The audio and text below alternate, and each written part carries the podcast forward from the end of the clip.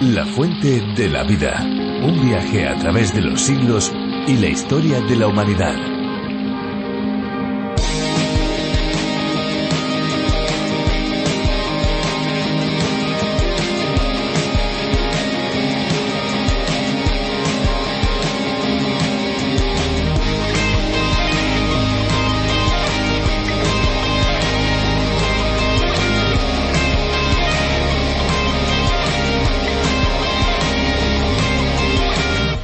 Se denomina micela al conjunto de moléculas que constituye una de las fases de los coloides. Es el mecanismo por el cual el jabón solubiliza las moléculas insolubles en el agua, como es el caso de las grasas. Las soluciones micelares fueron creadas por Jean-Noël Zorel, farmacéutico y biólogo para la limpieza de la piel en las unidades de quemados de los hospitales. Es por ello que están específicamente desarrolladas para las pieles más sensibles, ya que limpian suavemente sin irritar. Bienvenidos amigos a La Fuente de la Vida, un tiempo de radio en el que descubrimos la Biblia capítulo a capítulo. Soy Fernando Díaz y aquí tengo a mi lado, como no, a Esperanza Suárez. Pues sí, hola Fernando, ¿qué tal? Hola amigos, qué bueno tener su compañía en este tiempo de estudio, en este tiempo de reflexión, en este tiempo podríamos decir de aprendizaje, en el que no faltan las curiosidades y por supuesto la buena música. Eso es, son los ingredientes de un programa diferente donde el agua es protagonista, sobre todo el agua eh, de la vida. La Fuente de la Vida es la adaptación para España de A través de la Biblia. Esta labor es realizada por Virgilio Bagnoni, encargado de la traducción y adaptación para España de este viaje trepidante por el libro de los libros. Más de 1.300 acercamientos en nuestro tren de la Biblia comparada en las 66 estaciones de cada libro. La Fuente de la Vida, este es el título, es un espacio cuyo nombre original es A través de la Biblia del teólogo John Vernon Magee. A través de la Biblia es el nombre de la versión tan conocida en el ambiente hispanoamericano, pero ahora también en la versión para España y más allá a través de la fuente de la vida. Son más de 80 países que disfrutan de estos programas visite lafuentedelavida.com donde encontrarán más información detallada. Visite también nuestra página y allí encontrarán recursos muy útiles que les pueden ayudar al mismo tiempo que escuchan el programa. Y ahora sí, ya nos toca pasar a la exposición bíblica, pero antes vamos a escuchar una canción que esperamos sea de su agrado. Agradecemos a los músicos que contribuyen con su aportación musical. Estamos preparados, listos, adelante con la música.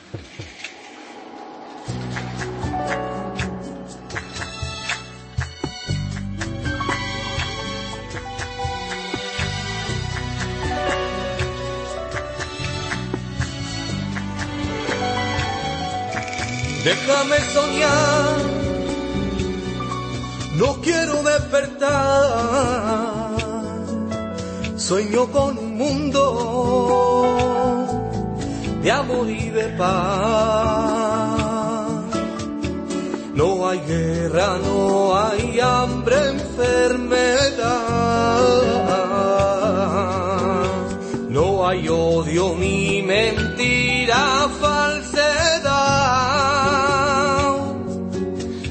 Grande pequeño, no hay siervo ni noble, no importa la raza, ya no hay distinciones. Ha huido la tristeza y el dolor y ha secado toda lágrima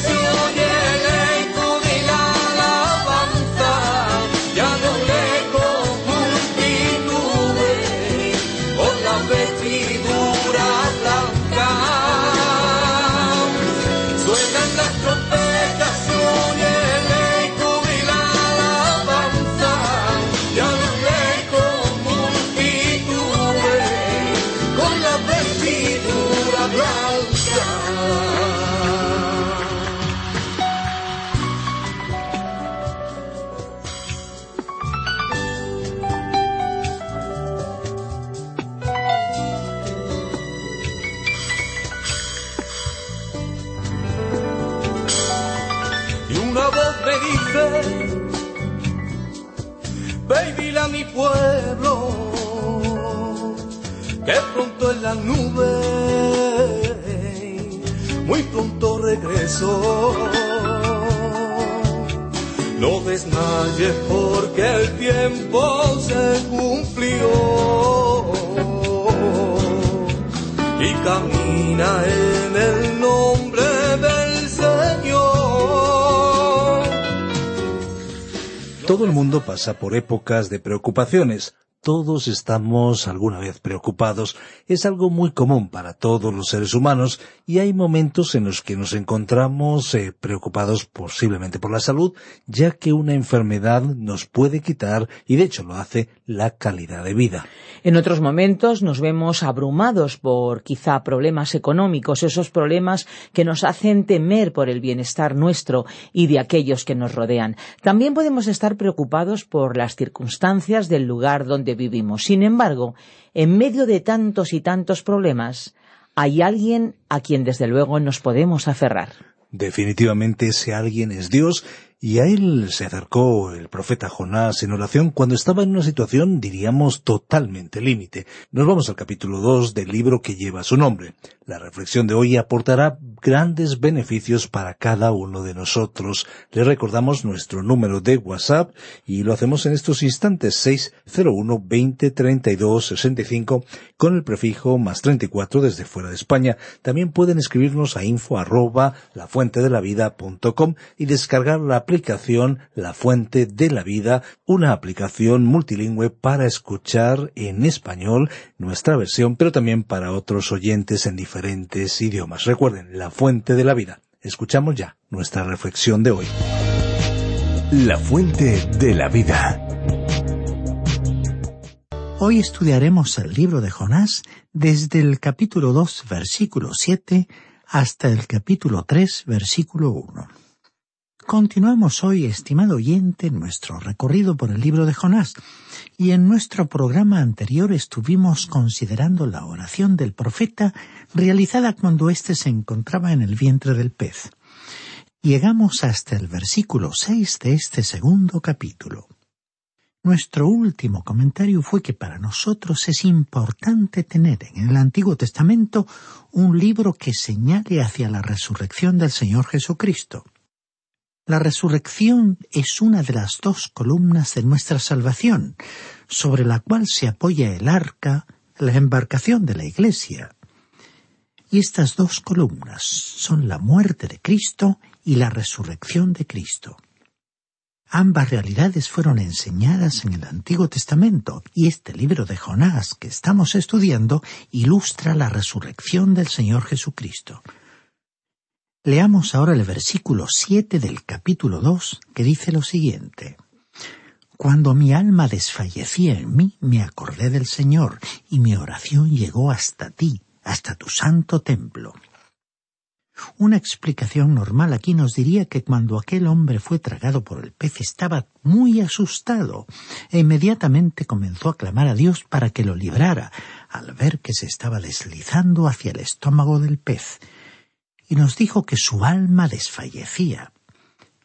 No creemos que hayan pasado más de cinco minutos antes de que Jonás perdiera el conocimiento, pero antes de quedar inconsciente pudo decir me acordé del Señor.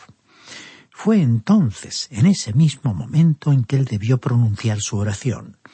No vemos razonable que él pronunciara esta oración al tercer día de encontrarse dentro del pez, después de haber hecho un examen de conciencia y sentido la convicción de su necesidad durante los dos días anteriores. Jonás se sintió hundido en las aguas y después dijo que su alma desfallecía, lo cual indica que perdió el conocimiento dentro del pez. Y después le dijo Jonás al Señor, y mi oración llegó hasta ti, hasta tu santo templo. Antes de perder el conocimiento y enfrentarse con la cercanía de la muerte, este hombre ya había abierto su corazón en oración ante Dios. Entonces Jonás hizo una observación que constituye una de las máximas que podemos encontrar en la palabra de Dios. Leamos el versículo ocho de este segundo capítulo los que siguen vanidades ilusorias su misericordia abandonan. Hemos tratado de obtener una buena explicación de este versículo. Este es uno de los grandes principios de las Sagradas Escrituras. La vanidad no es otra cosa que vaciedad. Jonás estaba hablando aquí de aquellos que concentran su atención en aquello que está vacío, aquello que es vano, inútil, aquello que es simplemente un sueño y que no va a suceder. Jonás lo llamó vanidades ilusorias. Dijo que aquellos que seguían vanidades ilusorias abandonaban la única misericordia que podían recibir. Jonás estaba clamando al Dios vivo y verdadero. Ya no era el profeta que le ponía mala cara a Dios, apresurándose a huir a Tarsis, siguiendo la dirección opuesta, porque odiaba a los habitantes de Nínive y no quería que se salvaran. En estos momentos estaba enfrentándose con la realidad, estaba tratando con el problema de forma directa, y todo era muy real en el vientre de aquel pez. El profeta fue consciente de que tenía que arreglar directamente sus asuntos con Dios. Estaba apelando a Él, a su misericordia, y encontró que el Señor era compasivo con él. Así que Jonás clamó a Dios y después mostró su gratitud diciendo lo que leemos en el versículo nueve de este segundo capítulo. Mas yo con voz de alabanza te ofreceré sacrificios, cumpliré lo que te prometí. La salvación viene del Señor. Aquí le vemos prometiendo ofrecer sacrificios y canciones de gratitud. Estimado oyente, no creemos que usted y yo podamos imaginar los sentimientos de gratitud que estaban en el corazón de aquel hombre, en su vida, cuando el pez lo vomitó en tierra firme. Hasta esos momentos su vida había sido un verdadero desastre, pero él elevó su voz a Dios con gratitud por haberle arrancado de las garras de la muerte, y dijo además que cumpliría lo que había prometido. ¿Y sabe usted qué había él prometido? ¿Puede imaginarse qué era? Antes había resuelto no ir a Nínive, pero había cambiado su forma de pensar. En realidad Dios se la había cambiado y en aquellos momentos estaba dispuesto a dirigirse hacia Nínive. Estimado oyente, el Señor también tiene que tratar con muchos de nosotros de esta manera. Quizás no se trata de pruebas como las de Jonás, pero nos envía otras cosas por las cuales no podemos echarle la culpa. Debemos aprender las lecciones que Él tiene para nosotros a través de los métodos que Él quiera usar, y tenemos que estar preparados para decir lo mismo que dijo el profeta. Debemos estarle agradecidos por permitir que ciertas experiencias nos prueben y nos enseñen lecciones que aún no habíamos aprendido, sabiendo que cuando Él lo considere oportuno podrá librarnos de esas pruebas. Entonces podemos hacer promesas a Dios, podemos prometerle que vamos a entregarle el resto de nuestra vida, por ejemplo, para difundir la palabra de Dios y para servirle de cualquier manera.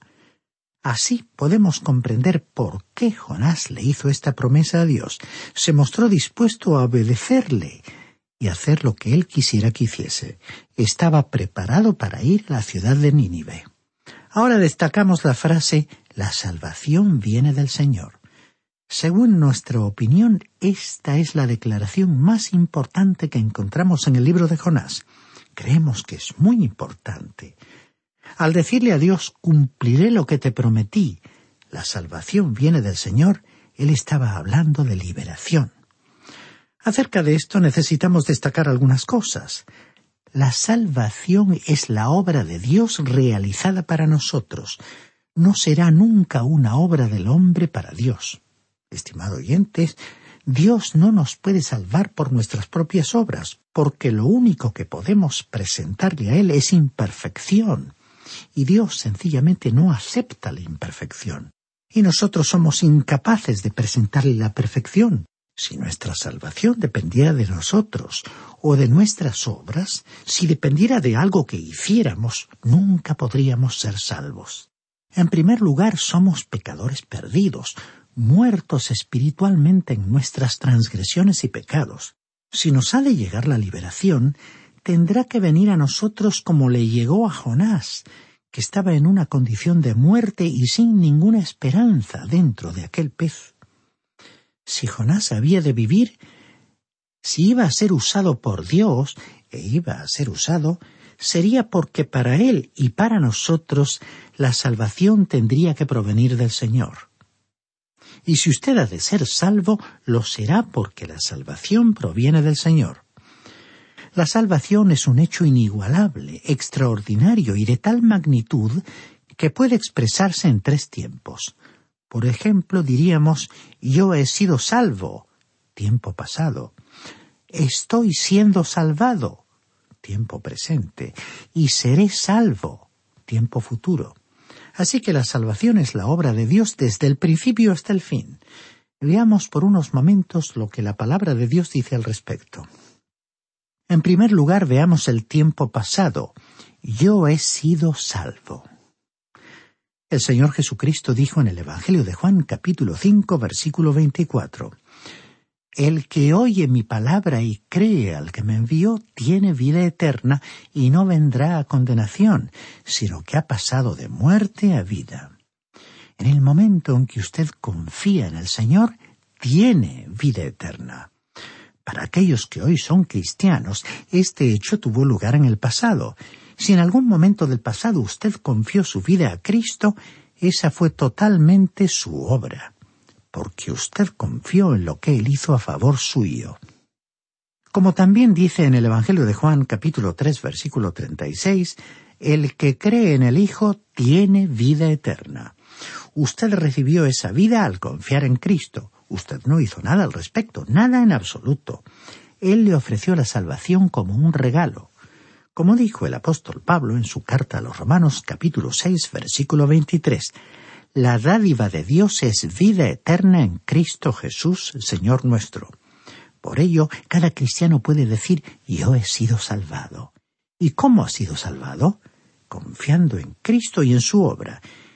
Y todo ello fue porque nos salvó, no por obras de justicia que nosotros hubiéramos hecho, sino por su misericordia, por el lavamiento de la regeneración y por la renovación en el Espíritu Santo, como también dijo el apóstol Pedro en su carta a Tito, capítulo 3, versículo 5.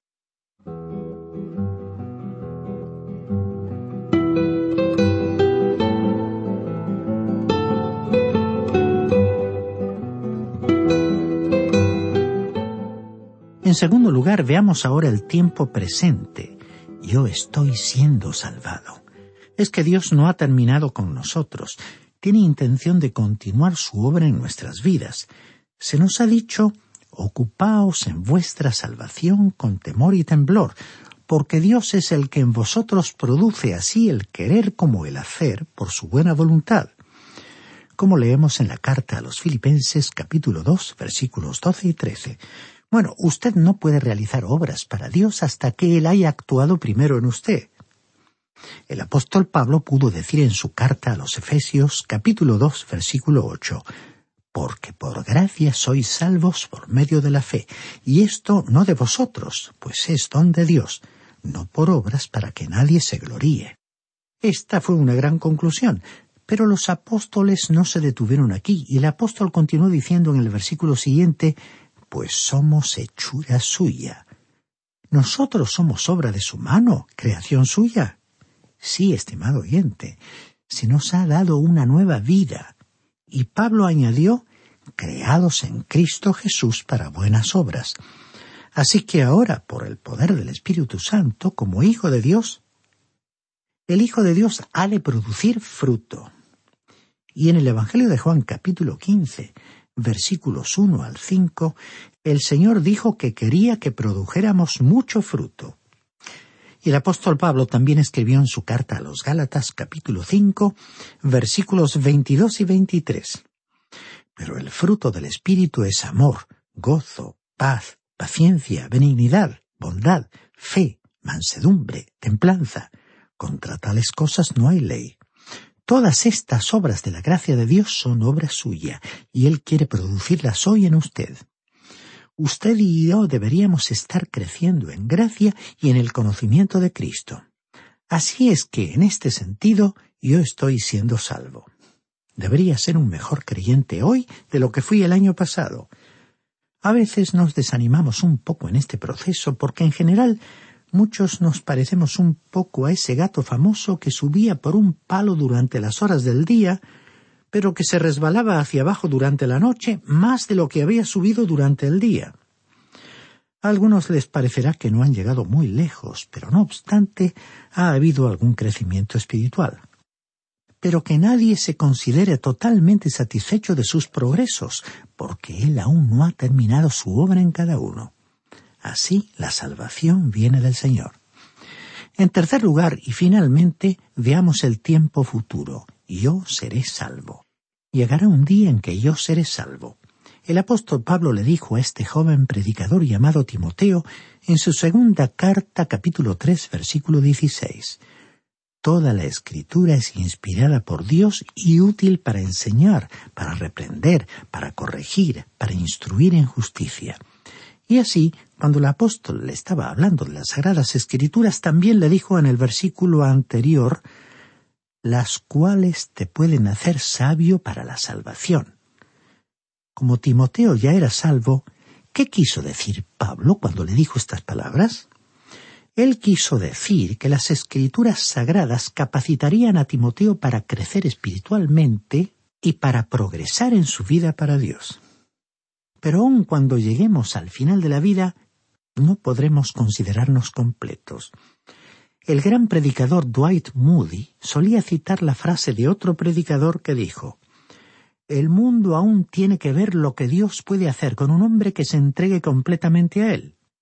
Y Dwight Moody, que era joven en aquella época, se dijo a sí mismo Por la gracia de Dios yo seré ese hombre. Pero en los últimos días de su vida, cuando estaba muriendo, Moody dijo yo quería ser ese hombre, pero aún es cierto que el mundo todavía tiene que ver lo que Dios puede hacer con un hombre que se entregue completamente a Él. Así que nadie debería desanimarse, porque como bien dijo el apóstol Juan en su primera carta, capítulo 3, versículo 2, ahora somos hijos de Dios y aún no se ha manifestado lo que hemos de ser, pero sabemos que cuando Él se manifieste seremos semejantes a Él, porque le veremos tal como Él es. Nosotros le veremos a Él algún día y entonces seremos como Él es. Pero hasta entonces, muy probablemente, no nos vamos a parecer mucho a Él. Quizás algunos consigan parecerse más a Él y otros menos.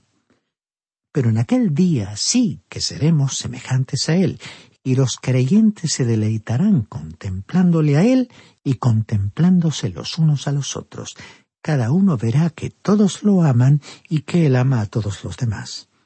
Así que la afirmación la salvación viene del Señor fue una declaración extraordinaria y se encuentra en el Antiguo Testamento y en este libro de Jonás.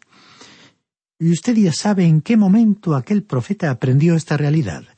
Cuando fue tragado por el pez y después cuando fue vomitado en la costa.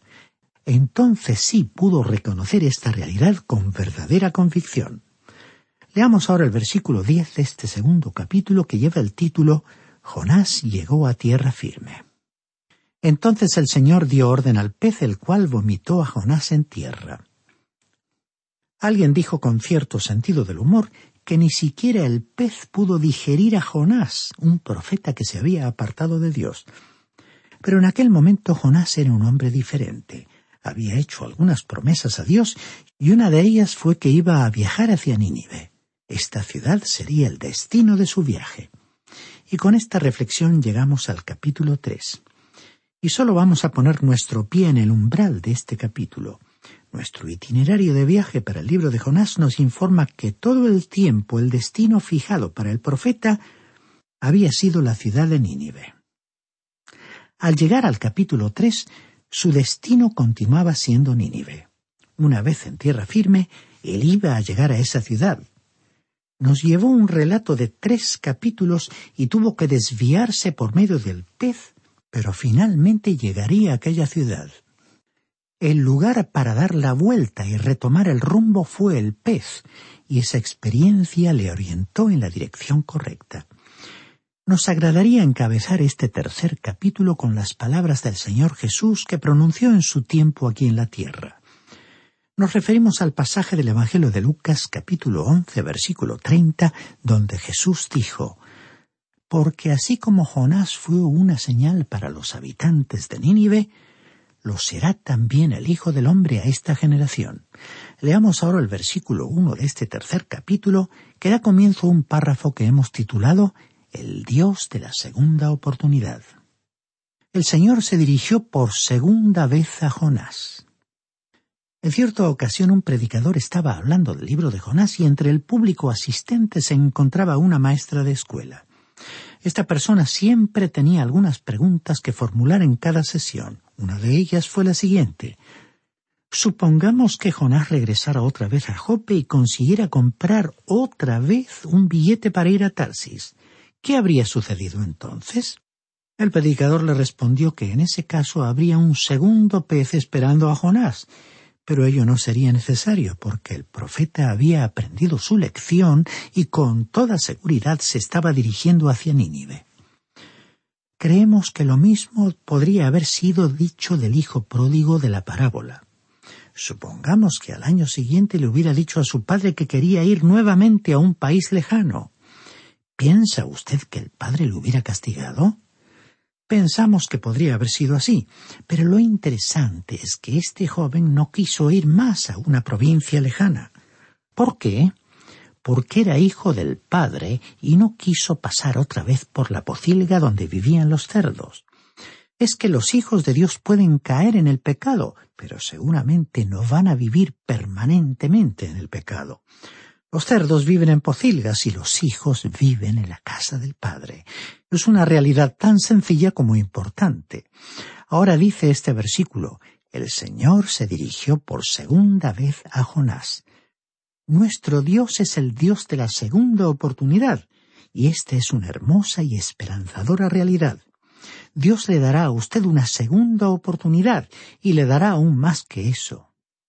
Y se lo digo, estimado oyente, porque me la ha dado a mí y a muchísimas personas que la necesitaban. Él es paciente, Él no desea que nadie perezca. Y si usted es su hijo, Él va a sostenerle con su mano, de eso no le quepa ninguna duda. Nuestro tiempo ha llegado a su fin y debemos despedirnos hasta nuestro próximo programa. Esperemos que esta última verdad que hemos enfatizado de que Dios siempre nos concede una segunda oportunidad sea para usted un motivo de consuelo, de esperanza, y que le impulse a ponerse en las manos del Señor para que Él rectifique su vida y le señale con claridad el rumbo a seguir. Esperamos contar con su grata compañía en nuestro próximo programa para continuar recorriendo este interesante libro de Jonás, que forma parte de nuestro viaje a través de la Biblia.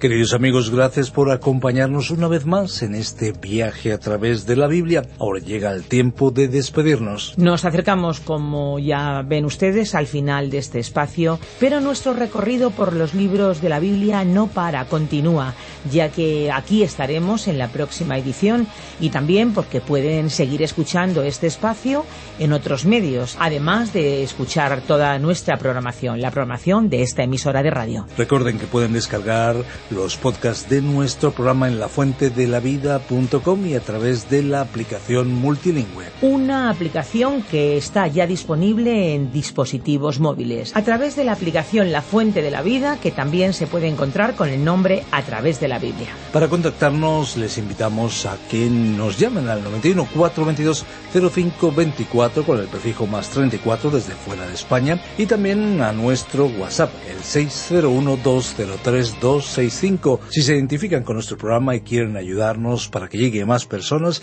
también envíenos su mensaje de texto de voz al 601 203 265.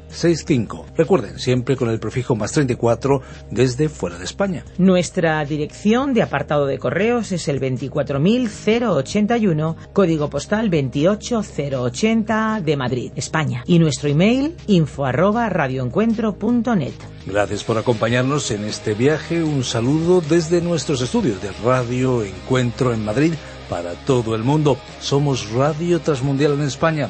Hasta pronto. No olvide que hay una fuente de agua viva que nunca se agota. Beba de ella.